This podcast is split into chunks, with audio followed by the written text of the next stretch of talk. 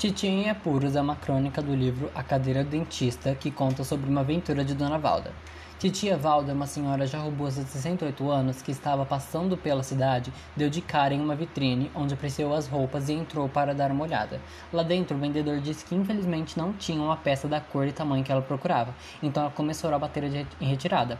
Mas antes de passar pela porta, o vendedor começou a despejar diversos outros tipos de roupas para ela, e dentre todas as opções, ela preferiu de cor preta, e foi direto para o provador. Um espaço que era tão pequeno que se sentia presa, com cortinas no lugar de celas.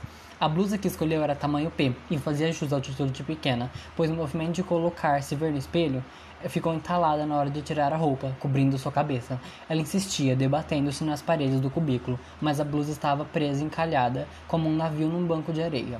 Então resolveu gritar por ajuda, para não ter que sair de lá cegas, pedindo repetidamente por socorro, e num salto de impulso, a loja inteira despencou em direção à cabine. Quando o vendedor chegou lá, pediu para que se acalmasse que iria ajudá-la a retirar a blusa. Sendo assim, ele segurou a camisa por cima, dando ela o trabalho de puxar o corpo para trás. Depois de um tempo e muito esforço, Titia estava exaurida e arfava como um porco, em demonstração ao cansaço causado por tamanho esforço. Ela agradeceu os aplausos e voltou para a cabine para se recompor. No momento em que estava presa a sair, viu um braço varando a cortina do cubículo, e por, e por ironia do destino era o vendedor, entregando-lhe uma camisa dizendo: A senhora não gostaria de experimentar este outro modelo?